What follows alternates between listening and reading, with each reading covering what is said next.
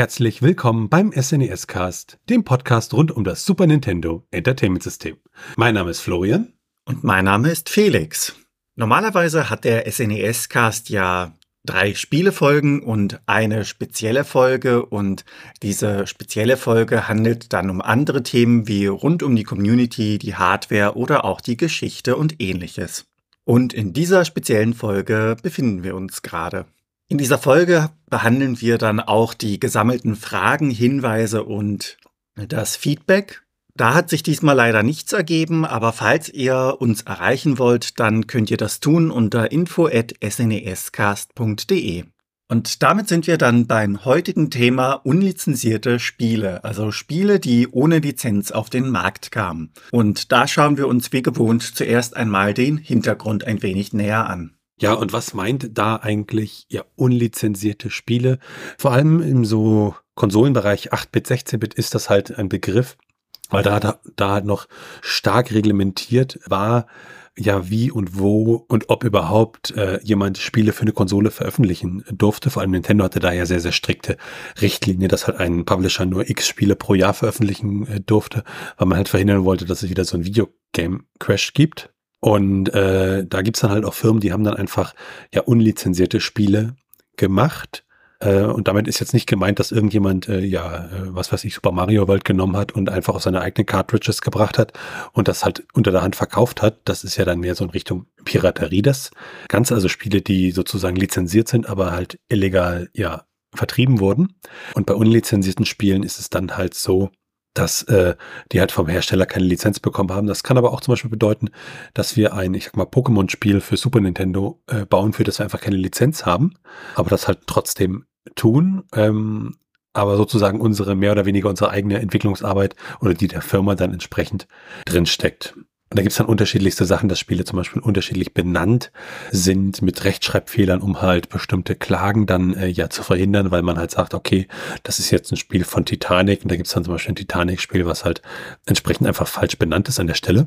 Und da gibt es wirklich ja hunderte, wenn nicht tausender solcher Spiele, ähm, viel fürs NES beziehungsweise Famicom und andere Konsolen, aber auch einiges fürs Super Nintendo. Und damit kommen wir zu den Entwicklern und Publishern die solche ja unlizenzierten Spiele angeboten haben oder da irgendwie als Publisher tätig waren, gibt es auch eine ganze Menge auch so bekannte Namen wie Accolade oder Codemasters. Aber ansonsten auch so äh, ja chinesische Firmen zum Beispiel wie Chenhen, Nanying Technology Co. Limited ähm, oder Firmen wie Tengen und Wellminds. Also da gibt es eine ganze Menge Firmen und auch Entwickler, die da entsprechend ja das gemacht haben. Die Motivation ist dann natürlich immer irgendwo die gleiche. Ja, Geld. Und dann haben wir zum Beispiel Codemasters, die sind ja heutzutage für die Grid-Serie zum Beispiel bekannt und ähm, die haben auch nicht lizenzierte NES-Spiele produziert und einige wurden dann sogar offiziell später auf Sega-Systeme portiert. Und auch die Game Genies sind ja sozusagen mehr oder weniger nicht lizenzierte Systeme an der Stelle. Dann gibt's auch die Firma äh, DVS Electronic Corporation. Also wir suchen uns jetzt mal hier so ein paar Firmen raus und die waren auch äh, Publisher und Hersteller äh, von SNES-Spielen und Zubehör. Und äh, offiziell haben sie sozusagen nur zwei Spiele ähm, gemacht, aber es gibt halt viele Bootlegs oder unlizenzierte Spiele, äh, bei denen es halt wirklich so ist, dass diese Firma da in den Credits irgendwo genannt wird und dass sie da entsprechend Dinge getan haben. Zum Beispiel gibt es Squirrel King, äh, eine Portierung auf Super Nintendo, die von dieser Firma gemacht wurde. Oder auch Pokémon Gold Silber für Super Nintendo äh, wurde ihr von dieser Firma gemacht. Dann haben wir GameTech, äh, das ist ein ja, Spielentwickler, der sitzt in Taichung City in Taiwan. Und die haben halt einige Mega Drive, NES, Famicom und PC-Spiele entwickelt. Und so Spiele haben sich hauptsächlich aufs Famicom beziehungsweise das Mega Drive konzentriert. Also auf dem Super Nintendo waren sie gar nicht so viel unterwegs. Eine weitere Firma wäre zum Beispiel Wisdom 3 und Wisdom äh, Tree, ähm, ja, sticht nochmal hervor, weil sie das einzige nicht lizenzierte Spiel entwickelt haben, von dem man weiß, äh, das dann für die amerikanische äh, Variante des Super Nintendos offiziell veröffentlicht wurde, also auch kommerziell. Das ist Super 3D Noah's Ark. Das ist praktisch eine ja, Kopie von Wolfenstein 3D, nur dass man da als Noah entsprechend ähm, die Tiere versucht äh, ja zu beruhigen, damit sie auf die Arche gehen. Und darüber werden wir nachher auch noch ein, zwei Worte verlieren, weil dieses Spiel hat ein, zwei sehr interessante Dinge an sich. die halt auch dadurch kommen, dass sie halt unlizenziert waren. Damit schauen wir uns dann die Engines an. Es ist ja so, dass die Spiele nicht von Grund auf neu programmiert worden sind, sondern da wurde sich von anderen Dingen bedient. Also meistens wurden da andere Spiele genommen und die wurden dann geromhackt in dem Sinne und es wurden sich dann von dort aus Teile genommen, um diese nutzen zu können. Aber es gab ja auch gewissermaßen dedizierte Engines, zum Beispiel die SNES e Fighting Engine, welche bei vielen unlizenzierten Kampfspielen des SNES e zum Einsatz kam. Und diese Engine hat einige Besonderheiten. Unter anderem wurde hier sehr viel Musik, also sehr viel Audio an sich von Capcom benutzt, was man ja unter anderem ganz beliebt durch Street Fighter kennt. Bei der Engine ist es allerdings auch so, dass diese über kein Wurf- bzw. Kombosystem verfügt. Das heißt, es gibt keine Greif- oder Wurfbewegungen in dem Sinne. Ja, und auch die Hitboxen in dieser Engine sind etwas seltsam. Das heißt, dort, wo das Objekt dargestellt wird, kann man zwar hinschlagen, trifft dann aber zum Teil nicht, weil diese woanders zu finden ist. Ja, zudem ist dann auch noch die Framerate relativ niedrig. Das führt dann unter anderem auch zu unscharfen Sprüngen bei den Animationen beziehungsweise bei den Sprite-Bewegungen. Und auch die Tastenbelegung ist da so ein Fall. Dort werden meistens nur zwei Tasten verwendet mit dieser Engine für Schläge und Tritte. Ein paar Spiele kennt man eventuell, die mit dieser unlizenzierten Engine gemacht worden sind. Das sind unter anderem Soul Blade, X-Men vs. Street Fighter, The King of Fighters 2000 und Dragon Ball Final Bout. Ja, dann schauen wir uns mal ein paar von diesen unlizenzierten Spielen ein klein wenig im Detail ein. Da war zum Beispiel Bugs Live, was äh, auf Super Nintendo unter anderem portiert wurde. Da unterscheidet sich dann die Steuerung ähm, und die ist halt wesentlich abgehakt als in der Mega Drive-Version. Und auch das Beschleunigungsverhalten ist anders. Und die Sound Engine hat man dann von dem Spiel Bonkers äh, ja sich ausgeborgt oder geklaut. Dann haben wir das Spiel Aladdin 2000. Das ist ein äh, ja eine Portierung der SNES-Version ähm, auf das Sega Mega Drive und auch die Musik wurde entsprechend aus dem anderen Spiel genommen und das Ganze dann unlizenziert auf den Markt gebracht. Es gibt auch andere Spiele, die zum Beispiel unlizenziert portiert wurden, zum Beispiel Dragon Ball Final Bout. Das ist ein PlayStation-Spiel und das wurde unter anderem ja für das Super Nintendo portiert. Ganz interessant ist auch, dass man da eine Version fürs Mega Drive hat und eine für Super Nintendo und die Mega Drive Version war relativ gut verfügbar, während die SNES Version zum Beispiel nur in Südamerika ähm, vertrieben wurde und da dann auch zum Beispiel die Sounds von Street Fighter 2 benutzt wurden und sich hier zum Beispiel auch die Enden der Genesis und der SNES Versionen entsprechend unterscheiden. Ein weiteres unlizenziertes Spiel ist Hercules 2. Und das ist sozusagen von der PlayStation wieder ja entsprechend portiert worden. Und in der SNES-Version wurden wieder Street Fighter 2 Soundeffekte benutzt. Aber ansonsten ist das eine Portierung der Mega Drive-Version, die wiederum auf der PlayStation-Version basiert. Dann gibt es das Spiel Killer Instinct ja für Super Nintendo. Und äh, hier hat man dieses Spiel portiert, um es ähm, für die Arcades benutzen zu können und hat das dann sozusagen, ja, die SNES-Version als Grundlage genutzt, um daraus ein Arcade-Spiel zu bauen, was man dann in irgendwelchen Arcades entsprechend einsetzen konnte.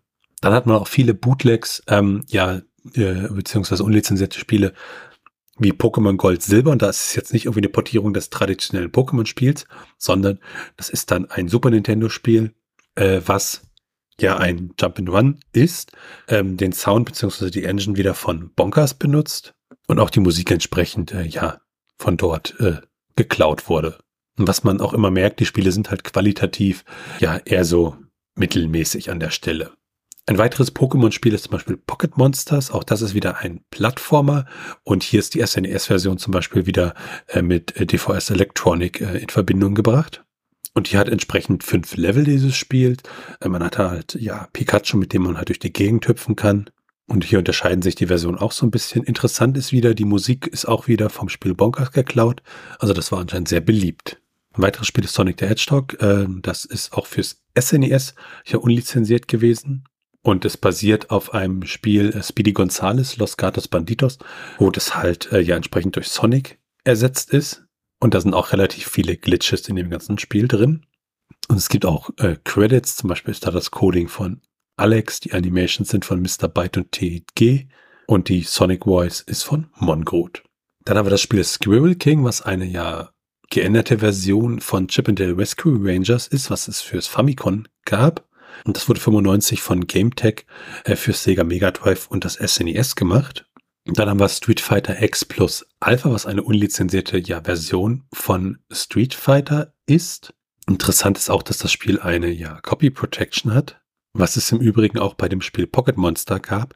Da gibt es einen Anti-Piracy-Check und der führt dann dazu, dass Ash immer so durch den Bildschirm scrollt unendlich lang, äh, was natürlich irgendwie bei unlizenzierten Spielen irgendwie sehr, sehr witzig ist. Dann hatten wir ja schon von dem Spiel Super 3D Noah's Ark erzählt. Das ist unlizenziert. Und das hat ein ganz spezielles Modul. Also das sieht auch nicht mal aus wie so eine gewöhnliche SNES-Cartridge, sondern das ist ähm, eine ja, relativ hässliche schwarze Cartridge gewesen. Und da gab es dann mal einen Stecker, um eine normale Cartridge draufzustecken. Wenn man sich jetzt fragt, äh, warum zur Hölle? Das ist halt so, da das Ganze unlizenziert war, hat man da sozusagen ein echtes Super Nintendo-Modul draufgesteckt, was dann für die Kopierschutz, ja, Überbrückung des äh, Super Nintendos genutzt wurde. Und dann konnte man halt entsprechend das Spiel starten. Interessant ist, den Quelltext äh, zu Wolfenstein 3D, den hat die Firma offiziell lizenziert. Sie hatten halt bloß keine Lizenz für das ähm, Super Nintendo. Und es war halt, ja, ein, wenn nicht sogar das einzige Spiel, was kommerziell dann in Amerika released wurde. Pico Entertainment hat äh, auch ein Re-Release 2014 von diesem Spiel herausgebracht. Dann war Tekken 2, das ist halt ein Spiel, was diese ja SNES Fighting Engine benutzt.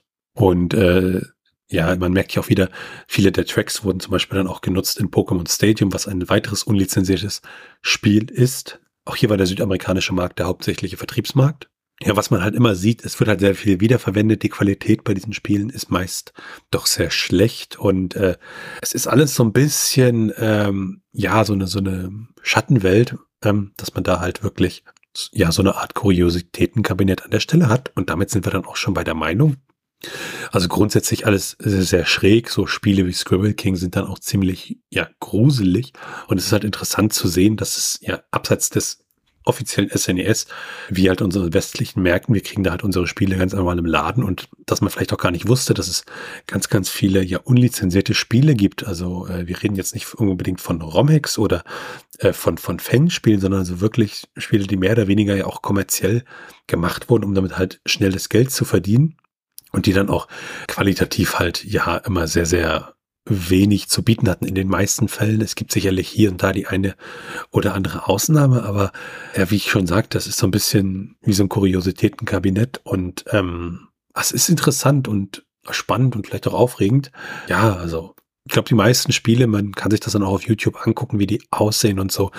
Und ähm, ich glaube, die möchte man an der Stelle auch einfach nicht spielen, aber dass es das gibt, ist halt schon ziemlich toll. Ähm, ich hatte ja bei den ganzen Pokémon-Titeln gehofft, vielleicht gibt's ja so eine Rollenspiel-Pokémon-Variante. Da haben wir aber nichts gefunden und das war dann so, wo ich gesagt hätte, das auf dem Super Nintendo, das hätte mich dann vielleicht doch gereizt. Aber ähm, ja, prinzipiell hat man mit diesen Spielen halt auch relativ viele Probleme, weil sie halt handwerklich meistens sehr schlecht sind und äh, dann teilweise ja auch auf Super Nintendos entsprechend nicht laufen wegen Kopierschutzmaßnahmen etc. Wie ist deine Meinung zu der ganzen Problematik oder dem ganzen Themenblock und lizenzierte Spiele, Felix?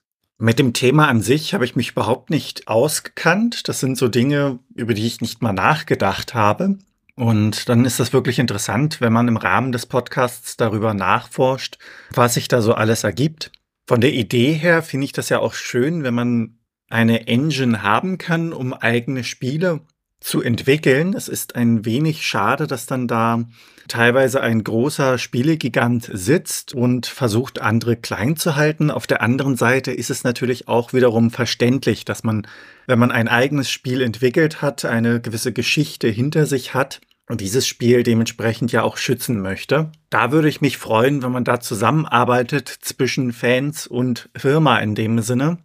Da kann durchaus Schönes entstehen, aber das ist ja grundsätzlich auch eine Grauzone. Also ähm, es muss nicht alles, was entwickelt worden ist, gleich äh, falsch beziehungsweise strafbar sein. Das ist wirklich schwierig und wobei man dann ja auch zwischen den Gründen auch unterscheiden muss. Möchte man das Spiel einfach nur rausbringen, um Geld zu verdienen, oder möchte man das Spiel rausbringen, um zum Beispiel die Geschichte, diese Welt und ähnliches zu erweitern? Also jeweils auf das Spiel bezogen. Die Spiele, die heute im Podcast vorgestellt worden sind, da ging das ja eher um das Finanzielle vom Aspekt her. wenn man so seine Spielefavoriten hat und dann plötzlich sieht, ah, da gibt's ja ein Spiel, das auf diese Art und Weise entwickelt worden ist, dann ist es bei mir persönlich so, dass ich da zumindest mal reinschaue und es anspiele. Und wie das dann qualitativ ist, ist eine andere Schublade, aber grundsätzlich würde ich es auf jeden Fall schon einmal testen. Und damit sind wir am Ende dieser Episode vom SNES Cast. Wenn ihr Fragen, Anmerkungen, Themenvorschläge oder Kritik habt, dann könnt ihr uns gerne schreiben per Mail an info@snescast.de und ihr könnt uns auch auf unserer Webseite unter den einzelnen Episoden Kommentare zu diesen hinterlassen. Bewertet uns bei Apple Podcasts und anderen Podcast-Portalen und natürlich könnt ihr uns auch persönlich empfehlen. Ihr könnt uns auf Steady unterstützen. Da freuen wir uns drüber und es hilft uns, diesen Podcast zu machen. Ihr erhaltet dafür im Gegenzug das eine oder andere kleinere Benefit. Für unsere bisherigen Unterstützer an dieser Stelle nochmal ein ganz, ganz großes Dankeschön. Alles weitere dazu und rund um den Podcast, wie zum Beispiel der Link zu unserem Discord-Server oder unserem Community Hub, findet ihr unter snescast.de. Tschüssi. Ciao. Eine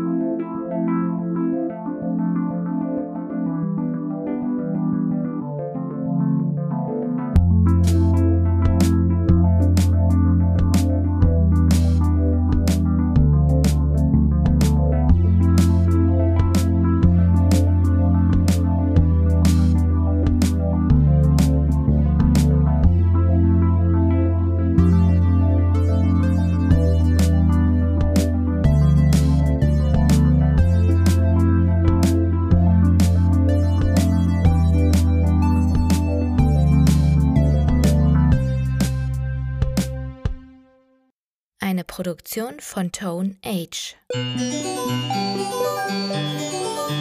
T1H.net